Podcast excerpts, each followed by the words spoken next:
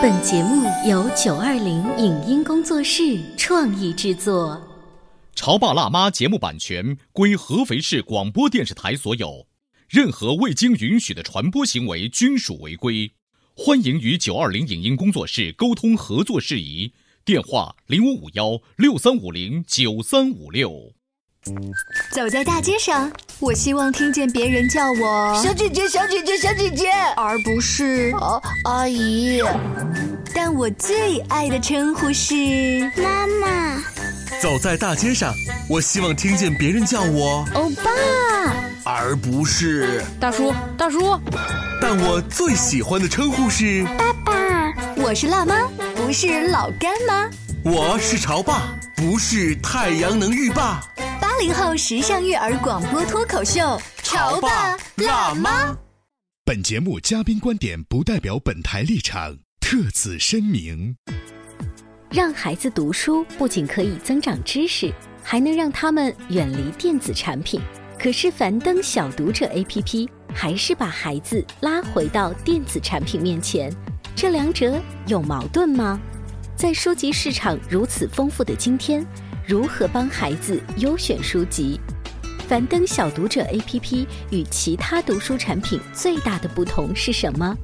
一鱼两吃、一书两讲的说书形式，对于父母和孩子的阅读体验有怎样的影响和改变？欢迎收听八零九零后时尚育儿广播脱口秀《潮爸辣妈》，本期话题：樊登小读者亲子共读指南。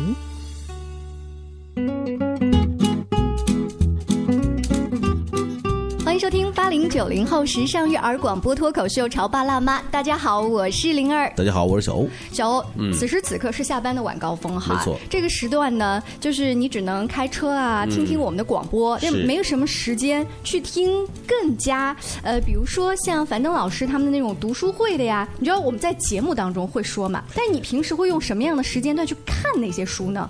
哦，因为有了这种听书的这种存在，比如像樊登读书听书存在，我通常会放在嗯。上班时间，嗯因为上班时间你的精力更集中一些，你会听到一些相对来说比较深层次的一些嗯。内容。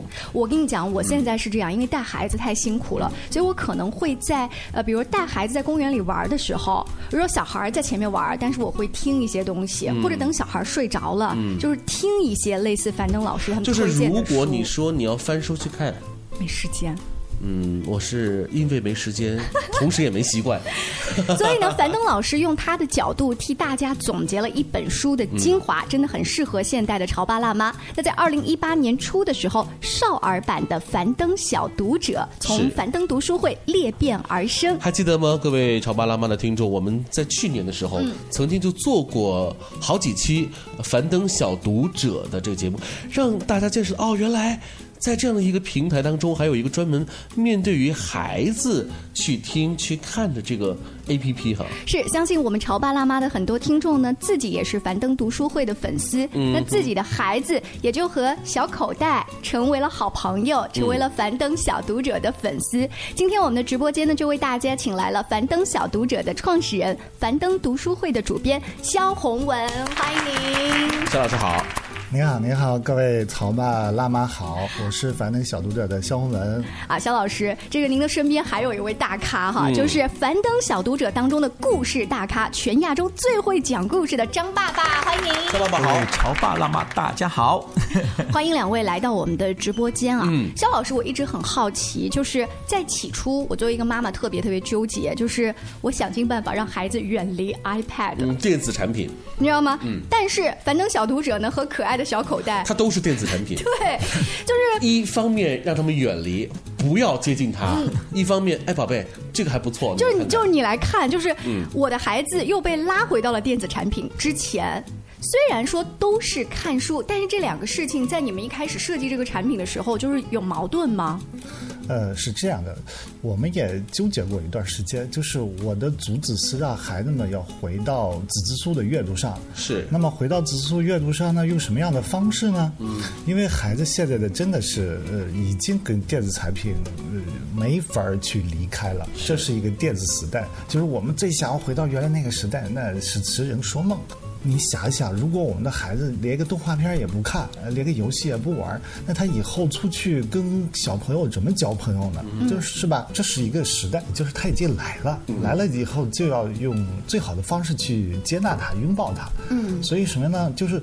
既然孩子那么喜欢看动画片，那么喜欢玩游戏，我们可不可以把书做成像动画片一样有意思呢？让孩子们在看动画片的时候，哦，我想起有一档节目叫《樊登小读者》，我看完，因为我们的时间很短很短，基本上就是十十多分钟左右。嗯哼。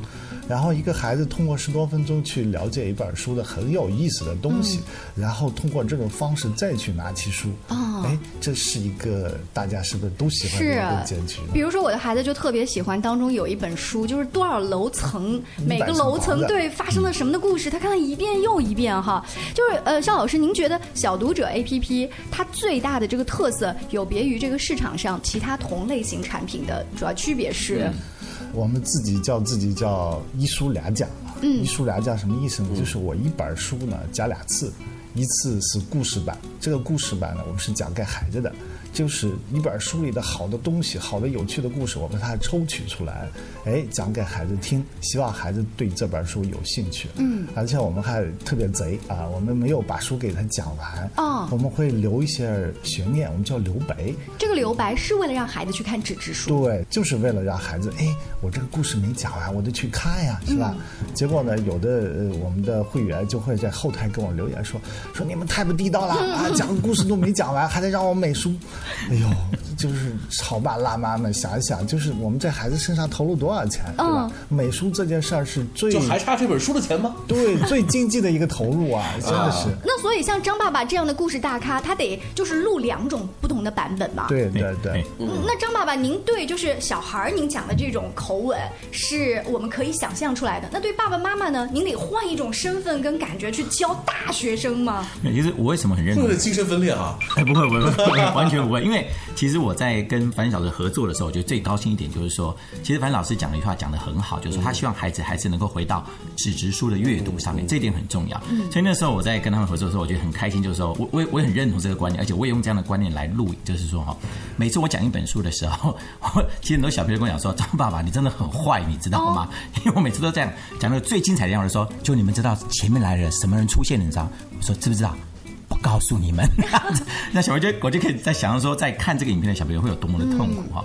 那我们在大人的阅读上面其实也不太一样，是在我们跟所谓的我们叫跟读版的上面来讲，我是会讲了很多是没有跟孩子讲的东西。所以比如说我们会跟家长分享说，你在一个这本书里面你讲完，在跟孩子共读完之后，你可以跟孩子讨论什么话题。嗯，而且这类话题，你可以举哪些例子给他们听？我就举自己生活当中、生命当中的一些例子，教教家长怎么分享。张爸爸给我们随便举一个例子，就是特别经典的绘本，我们潮爸辣妈都会知道的一些。你最后是引导家长去是怎么跟爸爸妈妈说的？比如说举例来讲，像我现在正在写一个新的一个故事来讲哈，我就谈到就是说，其实我们要欣赏孩子的独特。因为比如说，那故事里面就在讲，他叫绝非普通人。嗯，他里面讲了很多很多不同的人。他们比如说，有些人是脚特别长，嗯有个人叫磁铁石。他为什么叫磁铁石？就是因为他走在路上，所有东西都铁东西都被吸到他身上来。还跟他的头发特别的蓬。那我们讲这些人很特别，对不对？那我在讲故事的时候，就在讲说这些人他们特别的地方在哪里，有趣的地方在哪里。可是因为他们本来是生活当中是很痛苦的，而且会被别人嘲笑的。嗯。可是后来是因为很多的机缘和他们的乐观跟坚强哦，最后他们竟然找到自己一生。当中最适合做的事情，嗯，那我就用这个观念去跟孩子谈，去鼓励孩子们。可在家长的过程当中，我就不太一样了。我就跟家长讲说，其实我们在跟孩子看完这本书的时候，要跟孩子聊两个东西。嗯，第一个是你要让孩子知道他的独特之处是他的美好之处。嗯，那你要怎么去跟他谈这件事情？第二个是我们要学会去尊重跟我们自己不同的人。你要准怎么去尊重他们？所以，我我举个最明显的例子来讲。嗯嗯。我在那个故事的最后，我就跟孩这这是我们大概接下来会上档的一个东西，我跟家长们分享。我就举个例子给家长们听。我说，比如说有一个人，嗯，他六岁才会讲话，嗯嗯。那你觉得他小时候被受受尽嘲笑？嗯。那你知道这个人长大是谁吗？李白。哇哦。对。那有一个人呢，他从小呢就是很好玩，就是他很喜欢问一些很奇怪的问题，嗯，然后家长跟一些其他的同学都会笑他，嗯，甚至呢有一次老师还特别笑他说，你看他坐的板凳有多么难看，有人看过比他更难看的板凳吗？嗯，就这个小孩子自己从椅子底下拿两个板凳出来说，哟，我看过更难看，是我之前坐的这两个，就你知道这个人是谁吗？是爱因斯坦，是。你就可以知道说，你看这些小孩子他们小时候是多么的独特。嗯，那你今天如果你有父母亲看到他的时候，你会觉得多么难过，你甚至可能会生气，觉得他怎么会讲这么好笑的话？所以你在跟爸爸妈妈说的这个部分当中，你就会把你刚才想说的话，对，这就是刚才肖老师说的叫一鱼两吃的这种方式，一鱼两吃，一鱼俩讲啊。是这种方式的话，它就很不同于我们呃之前看到的一些或接触到的一些 APP，就是只是针对那个读者，我们为他服务就好了。而且我发现，就是当张爸爸在讲后面那个一鱼两吃的时候，我有一种被心理疗愈的感觉。嗯，就我好像请了一个心理专家，在给我疏解一些压力。哎，如此看来哈，如果能够去给孩子定这个樊登小读者，嗯。作为父母来说，还能够收获一种育儿的经验，对，那，这还是一种对于我来说是额外的一种收获。是啊，哎，我很好奇，肖老师，就是当所有的那些道理都通过张爸爸这样的故事大咖讲出来的时候，是他一个人完全自己在屋子里面思考出来，还是你们有一个庞大的这个主编团队，大家一起去深度挖掘背后的信息？对。特别好啊，这个问题。其实是这样的，就是我我们在呃跟张爸爸合作是今年才开始的，是，所以我们呢一直有一个庞大的内容团队，我们这个内容团队呢就从写书、编辑、策划。然后，呃，包括我们的后期制作，包括我们有导演，我们有道具师，我们整个一套的呃一套体系的人嘛。其实我们在做书的策划的时候啊，真的是特别的用心。其实一本书，一本好书，可能是作者大概花了好久的时间才写出来，有的作者可能一生只有一本的代表作。所以这些好书要能讲出人家那个原汁原味，他的想法，甚至。有些时候我们也会做一些发挥，就是发挥到，哎呦，作者，我当前还没有想到这一点，竟然被你们给写出来了，这种感觉啊，就是比如说我们有本书，大家都知道叫《好饿的毛毛虫》，嗯，哎，这本书真的很好玩，很有意思。那你从科普的角度看，它就是一个毛毛虫蜕变为一个蝴蝶的过程，是一个成长史嘛？对，但是我们会别出心裁说啊，看完《好饿的毛毛虫》，知道为什么不能大吃大喝了吗？因为礼拜六那一天，然后那个派妈。带着这毛毛虫上街吃了那么多的好东西，结果他晚上就肚子疼，然后用这个方式就告诉小朋友不要乱吃零食，不要大吃大喝，胡吃海参。所以说，因为有了你们这个团队的存在，你们会对一些你们挑选的一些很好的一些作品、一些绘本，除了能够去发掘他们这个绘本本身的这种意义之外呢，你们还会有另外一个维度，去跟孩子交流，去告诉给孩子。那我想，呃，也是因为你。你们有这种方式在跟张爸爸合作的时候，张爸爸也是对于张老师他们这种方式的一种认同，对然后又幻化成您本身的这种与生俱来的这种能力。所以，其实我可以补充一下，是 我在跟樊小的合作的过程当中，是我非常痛苦的过程。哦，为什么？他们呈现的东西真的是非常好，可是对我们这种作者来讲就很痛苦。其实没有，我这是赞美。为什么？每次我写个剧本，来来八卦一下，没有，真的是我。但是可能夏老师自己不知道，是我每次写个剧本要给他们审核，你知道我。像我们这样常在写剧本，要写就觉得哎，我写剧本已经很好了。可是每次送到他们总部去呢？接下来就是一段时间，就回来讲说，张爸，你可不可以再谈一些这些东西？你再谈一下那个东西？嗯，那你在措辞上这个可不可以再斟酌一下？要改到叫哇！所以张爸爸，你终于明白吧？什么叫甲方？什么叫乙方？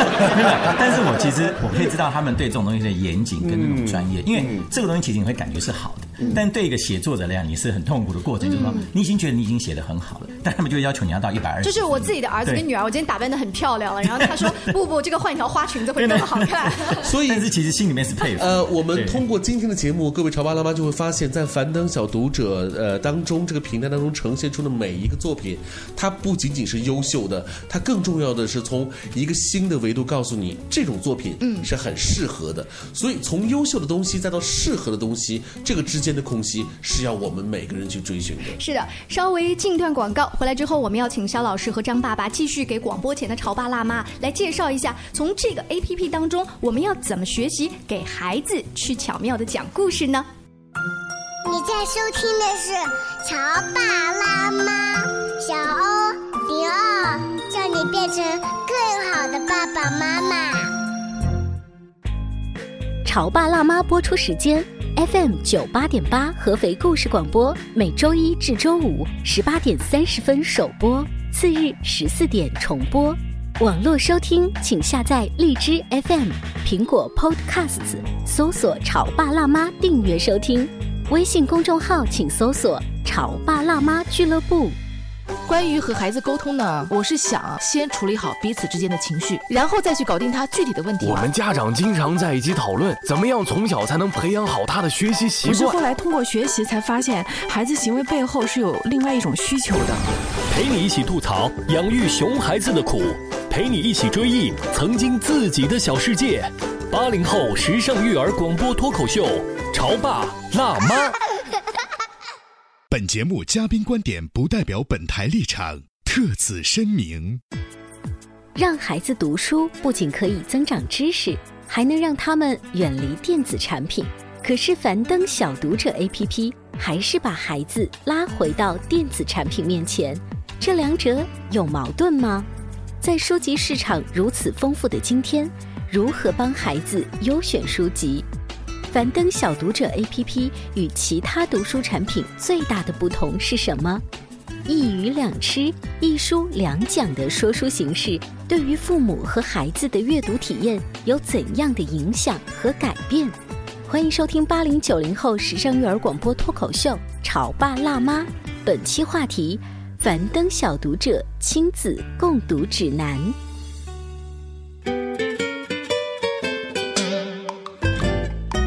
广告之后，欢迎您继续锁定《潮爸辣妈》，小欧跟灵儿今天在直播间为大家请来了樊登读书会的主编肖红文老师，还有呢就是樊登小读者当中的故事大咖，全亚洲最会讲故事的张爸爸，两位好，欢迎二位好。啊，上半段的时候跟我们大概分享了一下这个 A P P 它的独特之处，尤其是有别于其他的一些故事的这种 A P P。你知道最重要的给我的感觉就是刚才肖老师说的这个一鱼两吃，嗯这种感觉就像是什么呢？就像是你当年在当学生的时候啊，你除了有一本语文书，你还去书店还能买到一本叫做语文书（括弧教案 ），就是老师用的，就这个自然段旁边会写啊。这个自然段你应该怎样？是是应该怎样教给孩子？这个孩子他会不会？就是你你有一种啊，不仅我能够知道内容，我还有一种方法论。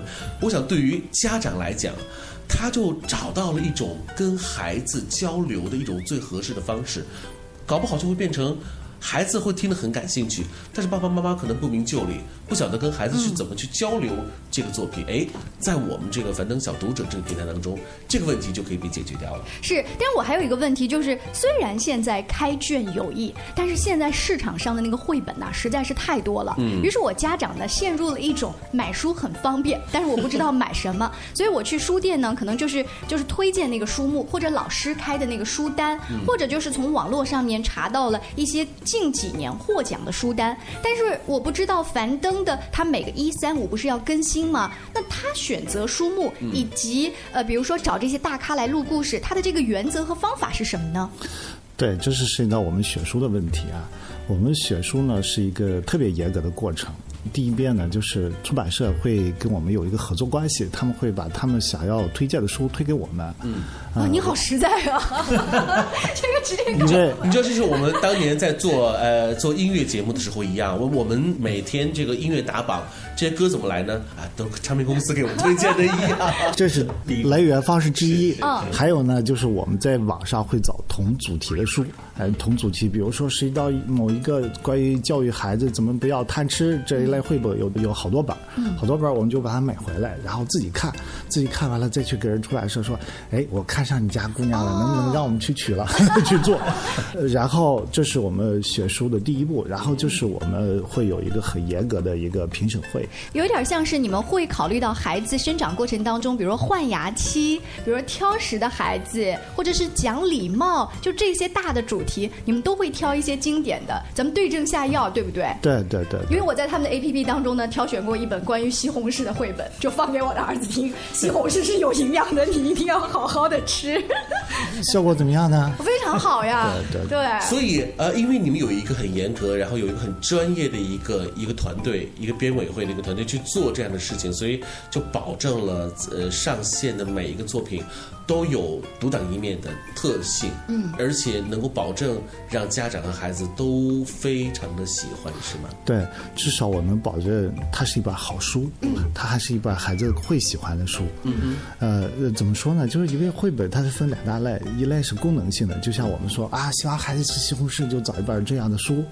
然后还有一类就是培养孩子的诗情画意、想象力、精神层面的东西。这个就是大部分绘本所具有的功能，呃，想象力的空间。然后比如说。我们找了一本绘本，它是讲中秋节。哎，中秋节的月亮不是很圆吗？这个月亮为什么有块圆，有块缺？嗯，然后法国人就想，这上面有个遮月亮的人。哎，他在每天不同时刻拿一块布，像个魔术师一样把这个月亮遮住，我们就只能看到这半拉。哎，他有一天要休息，我们就看到一个全月。